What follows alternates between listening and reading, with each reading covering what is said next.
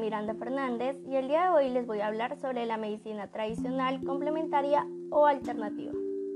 La medicina tradicional es el conjunto de prácticas, creencias y conocimientos sanitarios basados en el uso de recursos naturales, como plantas, animales o minerales, terapias espirituales y técnicas manuales que buscan mantener la salud individual y comunitaria. Los procederes de la medicina natural y tradicional tienen generalmente en común el objetivo de prevenir y tratar enfermedades, así la intención de mantener la salud como la misma vida, y tan inertes a los seres vivos para utilizar lo bueno y defender lo malo. Las medicinas tradicionales, complementarias y alternativas, denominadas en adelante medicina tradicional, suelen utilizarse para tratar o prevenir enfermedades, dolencias crónicas y para mejorar la calidad de vida. Entre los beneficios que comprenden son mejora la salud de la piel, alivia las infecciones e inflamaciones, ayuda a las enfermedades crónicas, alivia los estados de la tensión sostenida, ayuda a complementar otros tratamientos. En todo el mundo, la medicina tradicional es el pilar principal de la prestación de servicios de salud o su complemento.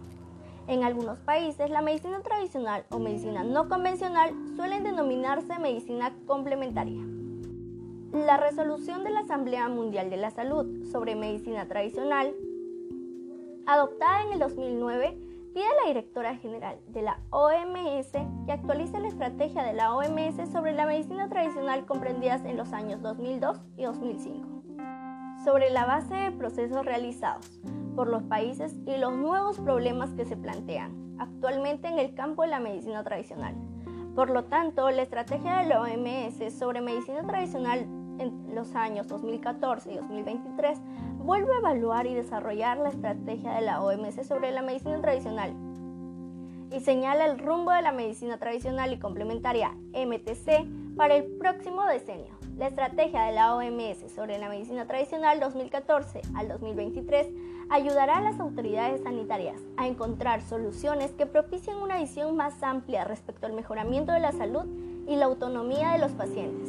La estrategia tiene dos objetivos principales, a saber, prestar apoyo a los Estados miembros para que aprovechen la posible contribución de, la MTC a la salud el bienestar y la atención de la salud centrada en las personas y promover la utilización segura y eficaz de la MTC mediante la reglamentación de productos, prácticas y profesionales.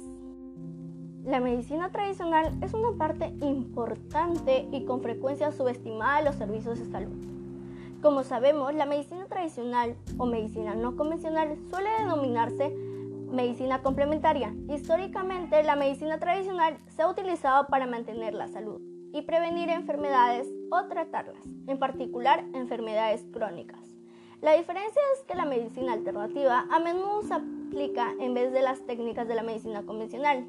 La medicina complementaria se utiliza además de la medicina convencional, no la sustituye.